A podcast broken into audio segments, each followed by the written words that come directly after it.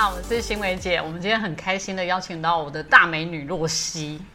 我跟洛西的缘分稍微讲一下哈，洛西是几年前啊，二零一八来实践推广上课。哎，那时候你是刚大学毕业吗？没有，那时候已经工作两年多了。啊，两年，你就在幼教的工作做了两年多。对，就是毕业之后，呃，实习完教师证，然后工作才去你们那边。啊，来这边。我是边工作边去，我记得。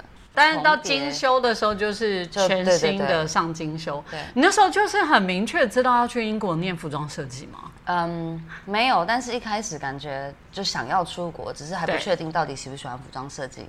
所以才会去报名你们的课，就想说可以了解多一点。就上了服装设计，才很确定自己很喜欢服装设计。好像是，就上完之后会觉得哦，好像知道一些比较深一点点的概念，然后觉得好像这个东西是我会很想要花时间去精进，然后去了解它。都在学的时候，你不会觉得哎，这是全新的东西很痛苦？对啊，很痛苦啊。你的痛苦度还是让你？我觉得还是有分，就像我们有不同的课嘛，就是像。那个复购课就蛮痛苦的，因为我就对那个很很不擅长，就是数学那些的。对，但是你数学结构设计还好。对，设计我就很喜欢，因为我就比较偏喜欢就是视觉或者是可以比较创作的部分，我自己比较喜欢这样，所以就是都都有了。然后主要很棒的一个感觉是可以跟大家一起，就大家都来自不同的地方，然后跟大家一起就是学习一个新的东西，然后有有人一起就是陪伴的感觉。一起努力的感觉，所以你那时候是在精修的时候确定去申请英国。呃，我记得在精修准备那个作品制作之前，我那时候就同步在申请作品集跟面试跟申请，就在那个同时间。对，因为我记得你好像上完精修没多久，是不是就就去了？那时候已经申请到了。你那时候申请有没有什么难困难啊？有啊，因为因为之前不是念相同背景的嘛，因为大学没有念过这个，所以其实根本就没有作品集。精修班其实也没有时间真的去做一个很完整的作品集，有作品就不错了。是我甚至那时候面试的时候拿的是，就是我没有任何一套完整的衣服给他看啊，因为你是同步。对对对，所以我拿的时候是给他看我的构想，还有设计图，跟我做了哪些实验。对，就只有这样而已。然后，所以我那时候没有申请上 M A 硕士，所以我申请上的是一个硕士前准备的，叫做 Graduate Diploma。对，先上那个。然后，但是因为那个上完之后呢，就是只要你成绩有过的话，他们就会让你升上他们的硕班。还要成绩有过才可以直接上。啊，如果成绩没过会怎样？就不行啊，就要回来重新申请吗？对啊，对啊，对啊，是这样子的。哎，你那时候隔多久出去？好像半年。啊，隔半年就出去。对，进修班结束之后，然后隔六个月，九月当年当年的九月飞出去。那你飞出去上这个前前置课程要上多久啊？这个大概是半年的时间，就是我二零一九年对九月到三月的时间，我在那边念的就是 graduate diploma，半年的时间。半年念完之后，我就回台湾半年，因为那时候疫情，隔年九月才又飞回英国去。英国的硕士你念多久啊？念一年。哎，你也是很厉害，因为我听到很多其实一年是念不完的。英国好像都是一年。哎，我意思说他做不出来啊，他的那个毕业很多都到一年半。我不知道可不可以这样，就是延后，可能我不知道，可能可可能有的吧。是，对，所以我大概是一年，然后加上那个硕士前准备的半年，对，然后还有加上实习，因为我的学程它是有 placement year，所以是需要实习的。实习他们规定多久啊？实习就是一周，一周要二十小时。没有没有说要几天，反正就是要二十小时就对了。然后要全职的，在英国实习有费用吗？没有，通常就是呃越有名的公司越没有钱。就是现在他就是比较多人要去。对啊对啊，像我们工作室，他是在就是在刺绣里面是算是很顶尖的，所以呢，对，就算他不给钱，还是很多人要去。然后像我们听到很常听到的那个 Alexander McQueen，他就是有名的血汗工厂。听说啦，不知道是真的。听听说他们所有东西都是实习生堆出来的，然后完全不给钱，然后一天还要工作超过十二个小时什么的，就很夸张。还会被锁在。可是你不是刚才有讲，你们是一周二十小时是被规范的吗？最低二十小时。哦，最低二十小 二十小时以上。对对对。所以你那时候后来什么因缘机会让你选择刺绣啊？从服装设计这样的脉络，然后到刺绣。就是我我我从实践开始，那时候就知道对材质有兴趣，因为我毕业的时候就是做一个编织的一个斗篷嘛。是。对，然后所以就觉得我好像对细节处理比较有兴趣，加上我对于那个回收再利用，就是 upcycling。这一块也有兴趣。我那时候就是收集很多人家不要碎布，然后来做我的作品。所以我后来就想说，因为我想要把这两个东西结合，所以我在嗯念 graduate diploma 的时候。我做的东西就是拿那个铁屑工厂的铁屑，然后把它当做我刺绣的一个材料，然后把它缝到我的布料上面，做成一个新的布。对，所以那时候是这样开始的。但是因为那时候硕士前准备课程，我们没有需要做到完整的一套衣服，所以我们等于只是很多的 sampling，做很多实验，然后还有 research 这样子。对对，所以后来我的毕业制作，我就再把那个就是结合，就把再再把那个继续往下做，然后变成真正的衣服。这样子，对，所以就在过程中，我就发现我对这个很有兴趣。然后其实我从来都没有学过，真的是学过刺绣。第一堂课是在实践，没有学过编织啊。有啦，第一堂课算是体验，对对对，一堂课这样子，然后就发现很好玩。对。然后，但是因为现在网络上都学得到啊，嗯，所以我就看了很多影片，然后花很多时间自己练习。然后，因为我们学校那个硕士课，它也是没有完全没有，就是刺绣课、编织课，就不不可能有这样的东西，就连复购课都没有，所以就更不用说什么刺绣跟编织。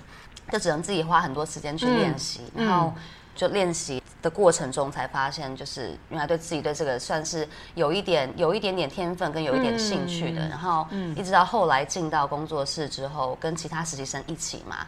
才会更了解到说哦，自己原来真的是蛮有天分，因为就跟其他人比较起来，你就会知道，嗯，你的上司会给你回馈，然后你同事会给你回馈，就会知道说，呃，对于手工刺绣这件事情，就是像他们是跟我讲说，其实是很需要一个，嗯，美感之外，很需要一个你，你需要感觉到你的针，比如说怎么入，怎么怎么出，还有你的一些就是手法，有些人花很多时间才会抓到那个诀窍，所以他们跟我说要叫我要好好的就继续。刺下去，因为他们觉得我是有这个天分的，对，然后在那个过程中才才越来越认识刺绣，才越来越觉得说，哦，对我对这个这就是我的热情。对，这我相信。就像我想，我去上那个刺绣课，我只有上起针这个动作，我就放弃。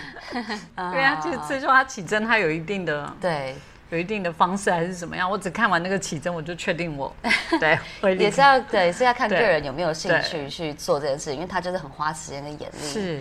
所以你那时候刺绣，你是先以刺绣为你的毕业主题，还是去了这个工坊之后才以这个为主？没有，因为毕业制作做完我才进实习的。嗯，所以等于是我之前都还没有在英国实习的经验。对，但我其实觉得不建议这样。就我觉得如果有其他同学有要嗯在毕业之前要找实习的话，我会觉得这样会比较好。因为我我觉得光我在实习六个月时间，就比我在学校学一年的时间学到还要更多。哎，我常常去听到英国学的，都是觉得在实习的场域学的会比在学校学因为你看到的很全面，是就不是只有单一面向呃什么东西要怎么做，而是整个不同的这个领域这个 industry，它的呃它的比如说它的需求，比如说顾客层面、行销层面、包装层面跟技技巧层面，就是它是一个很完很完善的一个流程。所以实习我觉得很重要，对，而且尤其是英国的实习文化，因为英国人很他们很注重注重人与人的交流，所以他要雇佣你之前，他会比较希望说，他先认识你这个人。所以假如你今天有在那边实习，他知道你的工作态度，他知道你是怎么样能力的人，他就会更愿意雇佣你。像我们工作室有总共应该有二十个人，然后有一半以上的人都是以前实习生转正，哦，甚至有一个是二十年前就是实习生。然后现在是我们的那个，就是最最高的上司。是，所以在英国，它这是一种他们的文化吧，学习的文化。对，就是结束之后一定要进实习，尤其是想要进大公司的话，如果有实习的机会，一定要去试试看。通常在争取这个实习的时候会很困，就比如说你说知名度越高的时候，他通常是怎么看你实习啊？先。测验你会不会刺绣吗？还要看作品啊，也要看作品啊，就用作品集来审。对，虽然说他不会，我觉得我的领域没有那么的竞争，因为我就是刺绣，它是非常一个很 niche 的东西，很小。所以如果是其他像大公司的，比如说 Chanel 的那个服装设计的部门，它可能就会很竞争。嗯，对对对，所以也要看，呃，就比如说女装领域、男装领域，因为服装设计里面还是有很多不同的领域嘛。是，对，所以我觉得我们这个算是好一点，因为像我们班就应该就只有我吧，应该就只有我投这个刺绣。对对对对。所以你们班大部分都选服装设计？大部分都还是啊，因为就是比较，那就是算，因为刺绣其实。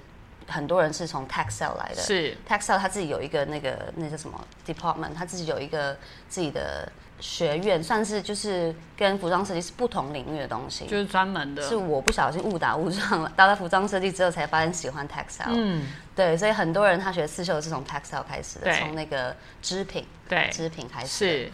所以，对，所以我们那时候就是给他们看作品集，然后他会跟你来面试一下，就了解你这个人怎么样嘛。对，然后我们实习生通常就同时会有七个人左右。啊，他一次会有七个同时在那个在那工作室，呃，不是只有工作室，就是整个公司里面他会分配工作给你。对，然后从一个月到六个月都有。所以你那时候选几个月？就最长的，是你选的，对对对，自己选的。因为我们的 placement year 要求是总共一年中你要有十个月在实习。然后它可以是配的，它可以是。哎，十个月是指你在就学的这个一年，还是你就学结束之后的一年？哦，之后一年。对对对。所以你的学生签可以两年。对对对因为我们这个是 placement year，它叫做 thick sandwich，意思就是可以有一年的学生加上一年的实习工作签。是。所以它是，我不知道其他学校是不是这样，但我们学校是有多发给你一年，它不是 PSW，跟那个不一样。对。它呃，就是等于是学生一年念完之后，实习工作可以在一年。然后如果你要转 PSW 的话，你可以再加两年。等于就是可以加加两对，因为你知道现在英国硕士毕业之后可以申请 PSW，就是就是学生毕业生工作签还是什么的，对，就是可以待两年的时间找工作。对，所以等于说我们学校是多发了一年的签证，所以你就是利用这一年，他要求要十个月的，他要求至少要十个月。然后他可以是，他可以是有钱的，他可以是没钱的，反正就只是你要实习，然后是学校认可的公司，他会跟学校签一个合约，是，然后确定你这这些时数都有达到，对，然后学校认可之后你就可以去。所以有钱没钱是看你到时候找到的公司他给不给，对，看你的职位是你是 intern 还是你是 part time 的，对，还是你是就是怎么样，反正就只要是服装相关学校认可的，你不管是职位是什么，有进去时数有到就可以了。哎，那也要准备好那个银两吼，你才可以再待一年哎。没有，可是我自己打很多份工哎。啊，对啊，你在英国真的也是很厉害，你当家 教，努力打工赚钱。你当家教，你除了当家教还有做什么？我除了当家教，那时候做过，还有做过代购啊。啊，对，你的代购 有。代购就很难做，所以就花很多时间，然后赚到一点点钱。所以我那时候想法是各各个领域都试试看，不是个领域，就是各条路都能试的我都试，看哪一个会赚到钱。对，就是你觉得哪一个比较容易？我觉得教中文比较赚得到钱。啊，教中文 还是教中文？所以哎，可是你教中文也是当呃像 baby sister 这种？嗯，不是，我我有当过，我有当过保姆。对，然后保姆之外，我保姆保姆就是钱比较少，中文钱比较多。哦，对对，所以保姆那时候就是下课后就是去接他们回家，然后可能一四五个小时这样子。但教中文的话，它就是算时薪，然后时薪等于是老师自己可以开，然后学生愿意的话，就像家教嘛，学生愿意的话，那就会付那个钱。所以你去哪里找到学生来让你？嗯，我一开始我一开始是走正常管道，我是直接到英国的那个求职网是去找，然后因为我有教育背景嘛，所以其实。还蛮容易找的，就他们会喜欢台湾的老师，通常都是大陆人开的学校，他们很喜欢用台湾老师，因为台湾老师就是刻苦耐劳，然后很会教这样子。对，对对对，所以就是我那时候就是接了一个台湾的，进了台湾的一个不是台湾的学校，是大陆的学校。对，然后开始教中文，之后就开始认识一些家长跟学生，然后网络上的那个广告我也有 PO，就是很很多各路的在推广，看能不能找到一些客人这样子。所以你都是实体教中文还是实体教的？一开始是实体，然后后来也有线上的。教在那边教中文也还不错。教中文的薪水真的蛮高的，他可以一小时到二十英镑，或者是三十五。我是拿三十的，最低的可能二十吧。然后在英国打工一个小时的英镑多少？哦好，最低薪资好像今年是十点九。十点九九还是多少啊？还是九点基本基本基本工资，反正就是大概是台币四五百块，对，这样算是很低的，因为英国物价很高。对，然后所以教中文的话，一个小时最低应该有二十，然后我自己是通常三十到四十，然后有人可以接到五十，等于一小时你可以给到两千，这样很不错哎。所以它是算是比较快。赚钱的管道，哎，等下你是到那个教育机构才有这个，还是自己接？没有中文的学校，他们就只给你二十或二十五啊，因为他们就是所有老师的时薪都算一样的。但是家教你可以自己跟学生家长谈价钱，他们如果觉得你有经验的话，你就可以谈高一点的价钱。呃，教的地方会在哪里啊？在学生家里，还是说你会自己？我没有接家教，因为这样还要交通时间跟交通费，所以我后来都线上。如果是一对一的话，可能就线上。哦，对，这个疫情真的改变很多哎，因为现在线上其实大家对大家都会接受，对，或是我会约咖啡厅什么的，约一个大家都方便的地方。对我有教过实体的啦，然后小孩跟大人我都有教。对，但是他们就是要要教拼音，不能教注音啊，教罗马拼音，大部分都教，所以我那时候拼音还要重学。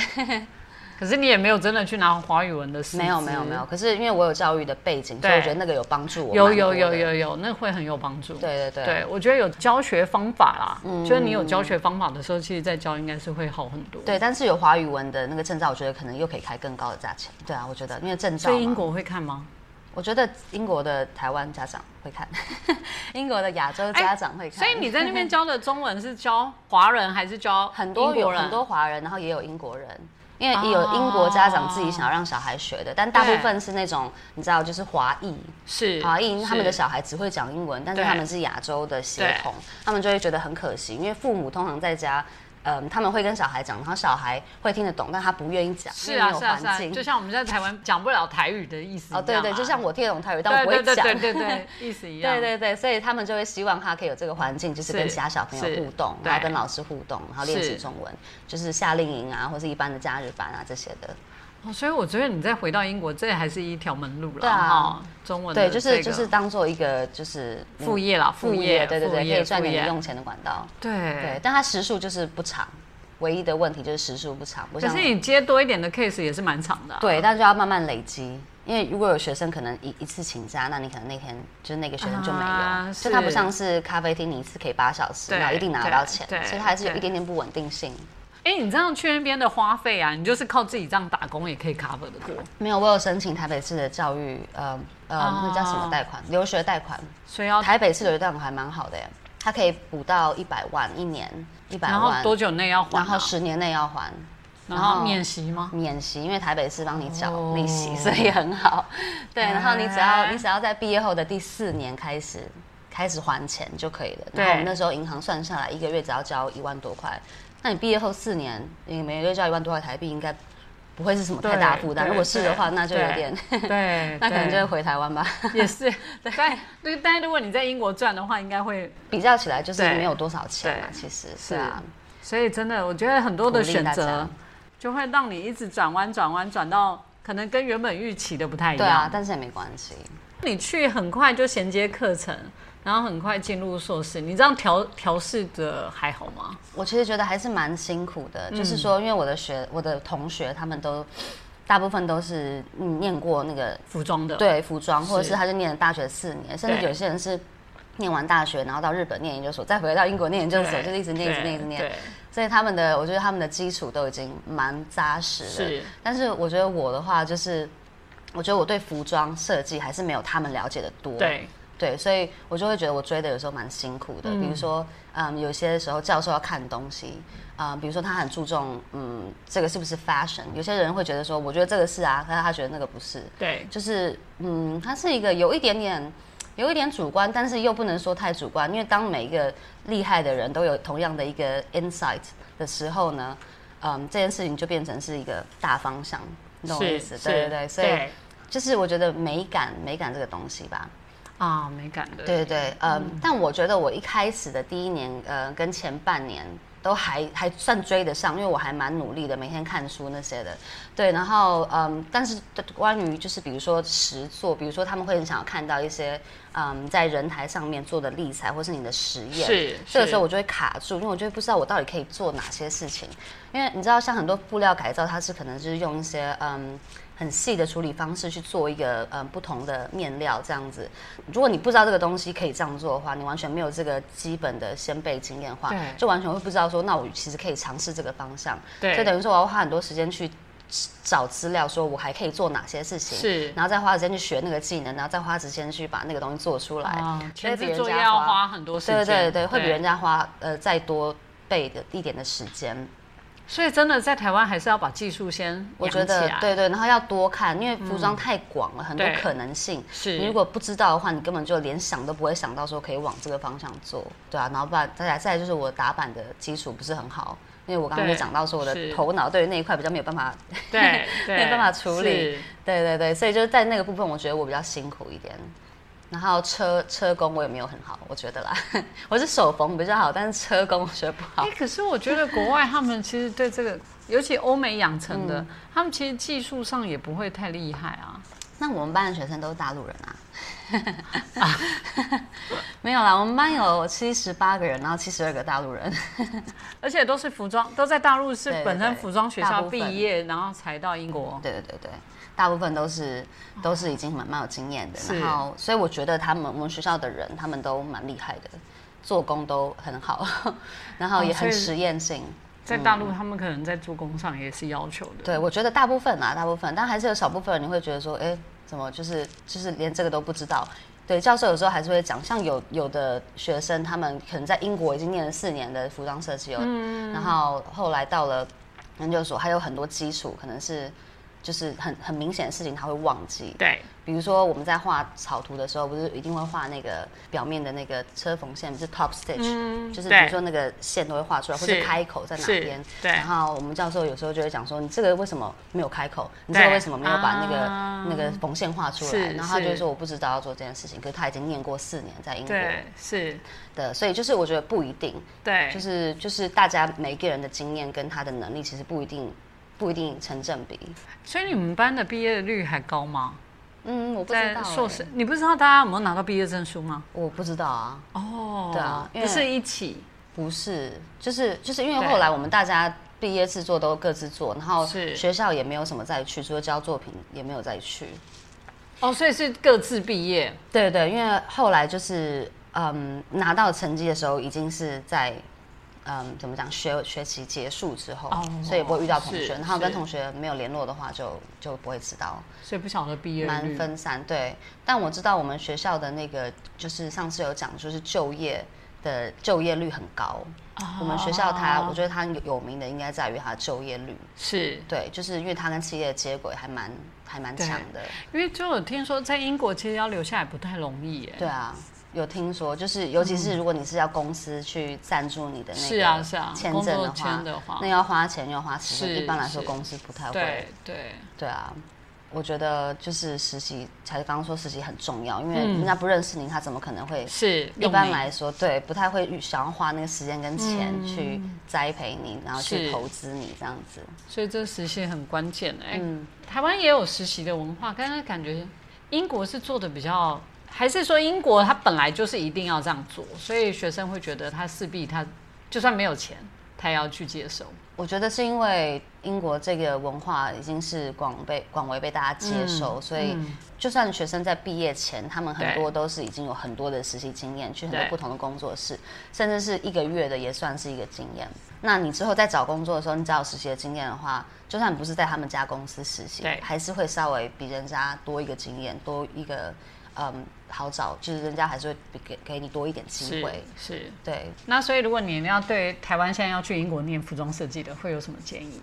我觉得就是先把基础先在台湾打好吧，因为如果是要念硕士的话，念硕士的话，基本上他们就不会教你什么东西。你会建议，比如说先去念大学吗？去英国，可是我没有在英国念过大学，但我听人家讲，听我朋友讲，他们就是英国念大学好像也没有。教太多东西，跟台湾的方式是不一样。对我听到很多有好有坏，就是他们的教学方式比较像是鼓励学生自主学习，所以其实要看每个学生的个性。嗯，我觉得像我的话，我觉得我还算可以接受他们的教学方式，因为他鼓励你自主学习，会培养你自嗯自己去获得一个技能的嗯能力。对，所以等于是他逼你去找。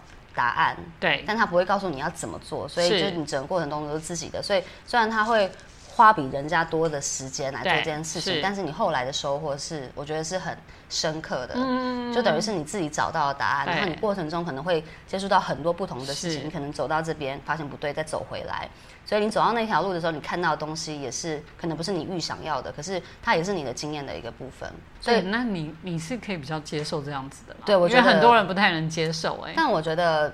我觉得啦，这样的方式会学到的东西是更怎么讲？更深刻、深层、更深刻，然后也会比较全面，因为等于是你照着自己的心走，是你有兴趣的地方你去看，对，然后你就会看到很多你没有意想到的事情。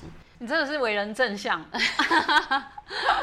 我听到很多很多抱怨呐，就会有一些抱怨，会觉得，对，他觉得老师没有在教啊，对对对对，或者什么的。确实，有些人会觉得就是没有在教，可是我觉得就是他们教的，他们切入的角度不一样。他觉得这是我教你的方式，是我教你自己飞，我不是喂你吃饭，我让你自己飞。是是，所以这好，这要去英国念书的，可能都要有这个心理准备。对对对，就是要花很多时间的在图书馆或自己做实验这样，然后教授就会每个礼拜我们只有两天的课，然后疫情过后呢，就是每个礼拜线上讨论而已。